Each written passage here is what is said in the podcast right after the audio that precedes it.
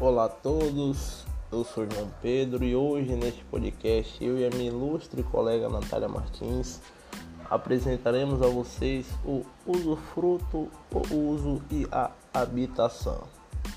Então, papel e caneta na mão que a aula vai começar. Eu vou começar falando sobre o usufruto. Sabemos então que o usufruto é o direito real sobre coisas alheias conferido ao usufrutuário, pessoa para quem foi constituído o usufruto, a capacidade de usar as utilidades e os frutos do bem, ainda que não seja o proprietário. A ideia de usufruto emerge da consideração que se faz de um bem, no qual se destaca os poderes de usar, gozar ou usufruir, sendo entregues a uma pessoa distinta do proprietário, Nesse caso, ele é conhecido como no proprietário, enquanto a este remanesce apenas as substâncias da coisa. Ou seja, né, podemos conceituar o usufruto como o direito de desfrutar de um bem alheio como se dele fosse proprietário, com a obrigação, porém, de lhes conservar a substância. Uma curiosidade interessante é que o Código Civil de 1916, em seu artigo 713, definiu o usufruto como o direito real de fruir utilidades e fruto de uma coisa enquanto temporariamente destacado da propriedade. Os sujeitos do usufruto estão é, os, como partes envolvidas o usufrutuário, que ele é conceituado como o próprio nome diz, é, tem os atributos de usar ou utilizar e fruir ou gozar a coisa, né? E o no proprietário é o outro sujeito envolvido aí na, no, na questão do usufruto, que tem os atributos de reivindicar ou buscar e dispor ou alienar a coisa. É, é assim chamado justamente por estar despido de atributos é, diretos que estão com o usufrutuário. As características. É, o usufruto é o direito real sobre a coisa alheia, ele é um direito temporário, é intransmissível e inalienável, ele também é personalíssimo e impenhorável. Isso é importantíssimo a gente destacar.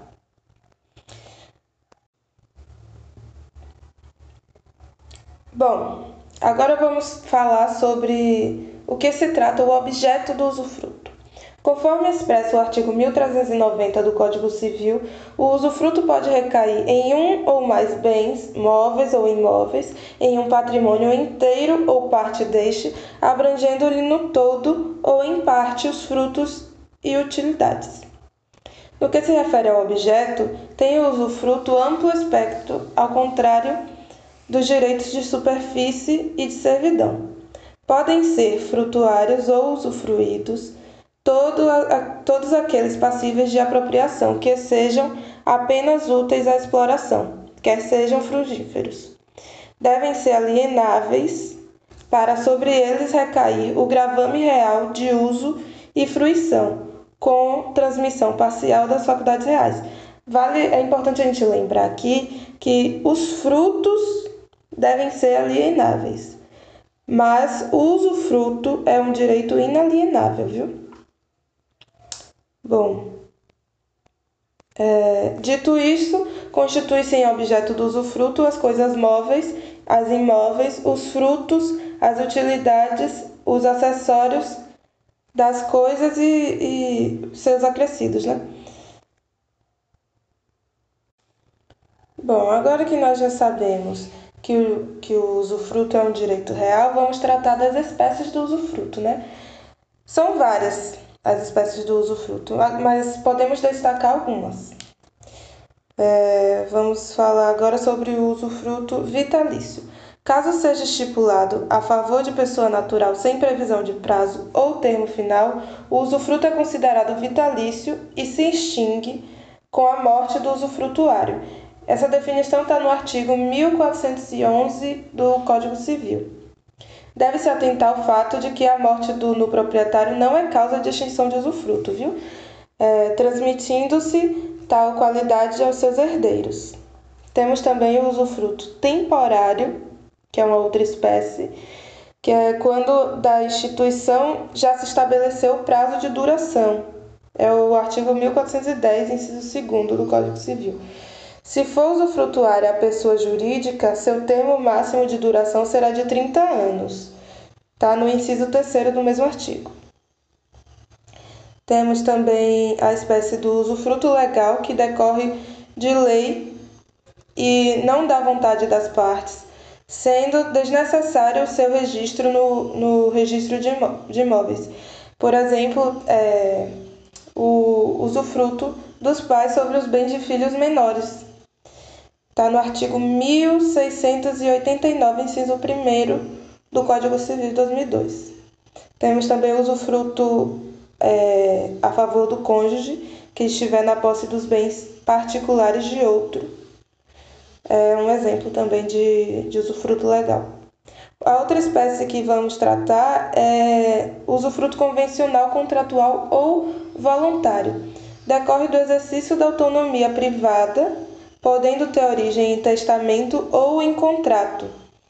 Por exemplo, o doação, né? A doação. O usufruto voluntário decorrente de contrato admite a seguinte subclassificação apontada por Flávio Augusto Monteiro de Barros. Usufruto por alienação, que é o próprio proprietário que concede usufruto a terceiro e conserva a, no propriedade, né? No propriedade. E o usufruto por retenção ou deducto, que o proprietário reserva para si o usufruto e transfere a nua propriedade a, um, um, a uma terceira pessoa. Um terceiro, né? Temos o usufruto judicial, que é, como o próprio nome já diz, o, o, aquele que decorre de uma decisão judicial, né? Que surge a partir de uma decisão judicial. Temos também o usufruto adquirido por uso capião, que é muito importante, é uma espécie muito importante que se houver justo título e boa fé, o prazo será de 10 anos, uso, cap, uso cap, capião ordinária, né? Perdão, uso capião ordinária. E sem justo título ou boa fé, o prazo é de 15 anos, uso capião extraordinária. Aplicam-se as mesmas regras da uso capião de propriedade. É, o usufruto constituído por subrogação também é uma espécie importante. Bom, agora nós vamos falar uma das partes mais importantes, né, que é que são dos direitos do usufrutuário, né, que é aquele é, praticamente o protagonista do usufruto. É, os direitos do usufrutuário eles estão elencados no artigo 1394 do Código Civil e são eles. Vou citá-los agora para vocês. O usufrutuário tem direito à posse, uso, administração e percepção dos frutos. Quando o usufruto recai em títulos de crédito, o usufrutuário tem direito a perceber todos os frutos e cobrar as respectivas dívidas deles. Salvo o direito adquirido por outrem, o usufrutuário faz seus, frutos, faz seus os frutos naturais pendentes ao começar o usufruto sem encargo de pagar as despesas ou dívidas de produção, sabe? É, os frutos naturais pendentes ao tempo em que cessa o usufruto pertencem ao dono. Importante a gente lembrar disso. Também sem compensação das despesas. Os frutos cíveis, vencidos na data inicial do usufruto, pertencem ao proprietário, né, no proprietário e ao usufrutuário os vencidos na data em que cessa o usufruto. Importante também outra coisa é que o usufrutuário ele pode usufruir em pessoa ou mediante arrendamento o prédio, mas não mudar-lhe a destinação econômica sem expressa autorização do proprietário, até porque nós vimos também antes que a, uma das principais obrigações do usufrutuário é que ele conserve a substância, né? que ele, que ele deve conservar a substância do bem que está sendo usufruído. E o usufrutuário ele não é obrigado a pagar as deteriorações perdão, resultantes do exercício regular do usufruto. É isso então. Agora eu vou passar a palavra para o meu colega João Pedro. Agora trataremos acerca dos deveres que incumbem ao usufrutuário, que assim como direitos, também possui deveres que obrigatoriamente deverão ser cumpridos. O primeiro que deve ser mencionado traz ao usufrutuário a obrigação de zelar pela coisa como se sua fosse, ou seja, a partir do momento em que o usufrutuário passa a ter direito por sobre determinada coisa, este se obriga imediatamente a zelar por esta coisa como se sua fosse. A segunda obrigação é trazida pelo artigo 1400, que traz que o usufrutuário, antes de assumir o usufruto, tem o dever de inventariar à sua custa os bens que receber, determinando o estado em que se acham e dar de calção usufrutuária pessoal ou real, se esta for exigida pelo dono da coisa. Ou seja, o usufrutuário tem um dever né, de inventariar os bens que receber, quer dizer, deverá informar qual é o objeto do usufruto ao nu proprietário, informando quais são e o estado ainda de todos os bens usufruídos. No que diz respeito à calção, é garantida a conservação e entrega da coisa no final do usufruto, mas é dispensada em relação ao doador que faz a reserva de usufruto. Ok?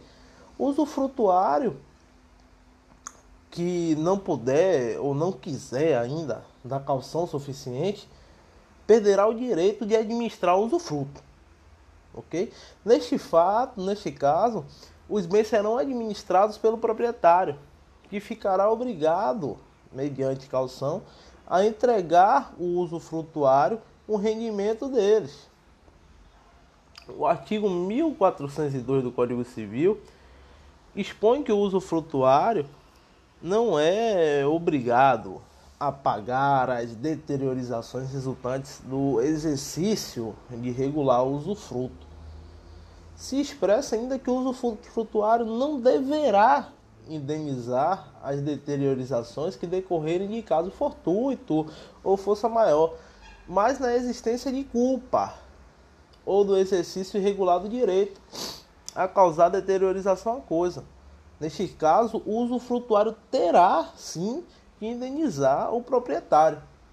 Okay? O terceiro dever consiste no, no usufrutuário pagar as despesas ordinárias da conservação dos bens, levando-se em conta o estado em que os recebeu. Essas despesas ordinárias são naturais da posse, né? direta do, e do uso da coisa, né? devendo incumbir, obviamente, ao usufrutuário. Tangem ao no proprietário e ao, uso, e ao não usufrutuário as reparações ordinárias da coisa e as reparações não módicas. O artigo 1403, em seu inciso 11, traz ainda o dever do usufrutuário em pagar as prestações e os tributos devidos pela posse ou rendimento da coisa usufruída. E se o usufrutuário recair em patrimônio ou parte deste, será ainda obrigado aos juros da dívida, que onerá o patrimônio ou a parte dele. Em outras palavras, que podemos dizer? O usufrutuário, o usufruto, perdão, poderá recair em parte da propriedade, respondendo assim tributariamente pela responsabilidade que lhe cabe. Em se tratando de dívidas pré-existentes na nova propriedade, poderá ser responsável pelos juros de toda a propriedade ou proporcional ao seu direito. Depende do que está estabelecido em contrato, ok? O sexto, o sexto dever funda-se no direito, no feito do usufrutuário, ser obrigado a dar ciência ao dono de qualquer lesão produzida contra a posse da coisa ou dos direitos destes. Esse dever decorre do princípio da boa-fé objetiva, do dever anexo de informação que deverá estar presente em qualquer relação privada. O usufrutuário poderá fazer uso de qualquer um dos mecanismos possessórios para a defesa da coisa, uma vez que este sim que é o possuidor direto desta. Se o prédio que recaia numa propriedade for destruído sem culpa do no proprietário, não será ele obrigado a reconstruir, nem o usufruto se restabelecerá. Porém, existindo um seguro patrimonial e sendo aplicado na reconstrução, o usufruto será sim restabelecido. Uma vez feito o seguro pelo usufrutuário, caberá ao proprietário o direito dele resultante contra o segurador, ou seja, cabe ao proprietário o direito de receber a indenização decorrente do seguro. Em qualquer conjectura, o direito do usufrutuário fica subrogado no valor da indenização do seguro.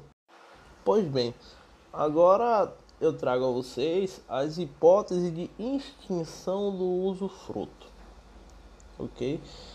Existe a extinção do usufruto pela renúncia do usufrutuário. A renúncia é a hipótese de resilição unilateral exercida por parte do usufrutuário. Trata-se de um ato unilateral que não depende da ciência ou da concordância do proprietário. Esta renúncia poderá ser expressa ou tácita, devendo sempre obrigatoriamente ser inequívoca. A renúncia deverá ainda ser feita através de escritura pública, quando se tratar de imóveis com valor superior a 30 salários mínimos. Porque a próxima hipótese é, trata da morte do usufrutuário e ocorrerá a extinção nesse caso, pois é um, tem um caráter personalíssimo. Deve-se entender que a morte do no proprietário não constitui a extinção do usufruto segue-se o direito de propriedade, com usufruto aos seus sucessores. Caso o usufruto seja constituído em favor de duas ou mais pessoas, dizimar-se-á é, a parte em relação a cada uma das que falecerem. Usualmente, não há direito de acrescer entre os usufrutuários, ou seja, falecendo um deles, o seu direito não é consolidado ao no proprietário, mas sim aos herdeiros do falecido. A terceira hipótese de extinção do usufruto ocorre pelo termo final de sua duração, ou seja, pelo vencimento do seu prazo, quando houver o usufruto temporário. É importante salientar aqui que somente existirá a extinção por este motivo nos casos em que houver obrigatoriamente o usufruto temporário. ok? É extinto o usufruto da pessoa jurídica em favor de quem o usufruto foi constituído, ou se ela perdurar, pelo decurso de 30 anos da data em que se começou a exercer. Dá-se a extinção do usufruto ainda pela cessação do motivo pelo qual se originou. Podemos citar um exemplo. É, se há usufruto a favor do pai sobre os bens do filho menor, sobre o poder familiar, havendo a extinção do usufruto com a maioridade do filho, pois o direito real perde a sua razão. Okay? O inciso 5 do artigo 1410 do Código Civil traz a sexta modalidade da extinção do usufruto, que consiste na destruição da coisa. É lógico que se a coisa objeto do usufruto perecer, não existe mais razão para a sua permanência diante do desaparecimento do objeto. Isso é aplicado tanto a bens móveis quanto a bens imóveis.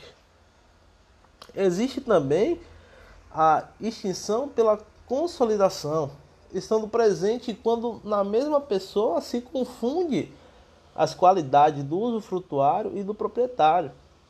Há também o entendimento de que é possível a extinção do usufruto quando se alienar ao mesmo tempo a nova propriedade e o usufruto a terceiro, Porém, alguns doutrinadores alegam não ser possível a tal disposição, uma vez que estaríamos diante da inalienabilidade absoluta do usufruto retirado. Outra modalidade consiste na extinção pela culpa do usufrutuário e esta está presente quando ele aliena, deteriora ou deixa arruinar os bens, não auxiliando com os reparos obrigatórios de conservação ou quando no usufruto de títulos de crédito não dá as importâncias recebidas. Essa culpa deve ser entendida em um sentido amplo, englobando o dolo e a culpa em sentido estrito. Além de ocorrer a extinção do usufruto, o usufrutuário responderá por perdas e danos. A culpa deverá, claro, ser provada por quem a alega. Como último modo de extinção, pelo não uso ou a não fruição da coisa em que o usufruto recai. Ressalta-se que esse uso não deve ser inequívoco, não podendo presumir o abandono do bem. A extinção do usufruto relacionada a bens somente ocorrerá com o cancelamento do registro perante o cartório de registro de imóveis. Bom, falaremos agora sobre o uso, que é um direito real que pode ser constituído de forma gratuita ou onerosa havendo a cessão apenas do atributo de utilizar a coisa, seja ela móvel ou imóvel. Por isto se justifica as nomenclaturas do usufruto não, nanico ou reduzido.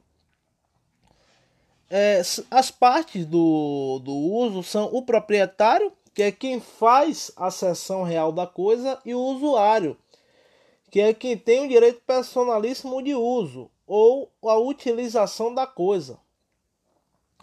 Recaindo sobre bens imóvel, o direito real de uso deverá obrigatoriamente ser registrado no cartório de registro de imóveis. Na prática, é raro isso acontecer. Podemos citar como exemplo a cessão real do uso de jazigos em cemitérios. Bem, conforme o artigo 1412, o usuário utilizará a coisa e perceberá os seus frutos quanto exigirem as necessidades suas e da sua família. Assim, a fruição somente é possível para atender às necessidades básicas da família, o que está em sintonia com a ideia de patrimônio mínimo. Levam-se em conta as necessidades pessoais do usuário conforme a condição social e do lugar onde ele viver. Este é o texto que traz o parágrafo 1 do artigo 1402. Bem? E o parágrafo 2 traz o seguinte: é, a lei considera como componente da família o cônjuge do usuário, os seus filhos solteiros e as pessoas do serviço doméstico.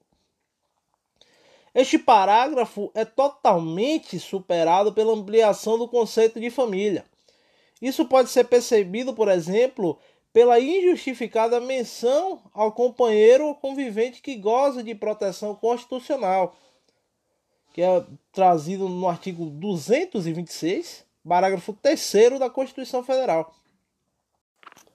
O artigo 1413 diz que a aplicação ao uso, por analogia, das mesmas regras do usufruto, desde que não sejam com ele incompatíveis, Desta maneira, incidem os mesmos casos de extinção trazidos pelo artigo 1410, que aplicam-se ao usufruto.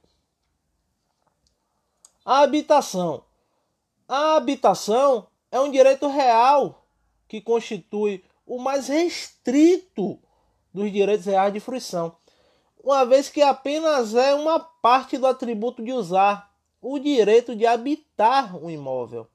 As partes da habitação são o proprietário, que é quem transmite o direito, e o habitante, que é quem tem o direito de habitar o imóvel a seu favor. Esse direito real pode ser legal ou convencional, decorrendo o convencional de contrato ou testamento. Recaindo sobre o imóvel, o direito é, real de habitação convencional deve ser registrado no cartório de registro de imóveis. Norma que não se aplica ao direito de habitação legal, que decorre do direito de família e das associações. O caráter gratuito da habitação é claro no artigo 1414, pelo qual o titular deste direito não pode alugar nem emprestar, mas simplesmente ocupá-la com a sua família. Um eventual desrespeito a essa norma acarreta a retomada do imóvel por desvio de função. Ademais, a norma deixa claro o caráter personalíssimo da categoria. É o intuito personae, não sendo possível ceder o direito a terceiros, visto que o Instituto visa a moradia específica do beneficiado. Dessa forma, não é viável juridicamente que o habitante institua um benefício semelhante em favor de terceiro, sendo proibido o direito real de habitação de segundo grau. Como a norma é de ordem pública, não cabe previsão em contrário no instrumento de instituição, sob pena de nulidade virtual. Havendo direito real de habitação simultâneo, conferido a mais de uma pessoa, qualquer delas que sozinha habite a casa não terá de pagar aluguel a outra ou às outras, o que ressalta o seu caráter gratuito, pelo artigo 1415. Todavia, esse habitante exclusivo não pode as inibir de exercerem, querendo o direito também que lhes compete de habitá-la. Em suma, é possível o compartilhamento compulsório do imóvel. Por fim, são aplicáveis à habitação, no que não for contrário à sua natureza, as disposições relativas ao usufruto, no artigo 1416. Deste modo, como já ficou claro, cabem aqui também as formas de extinção previstas pelo artigo 1410.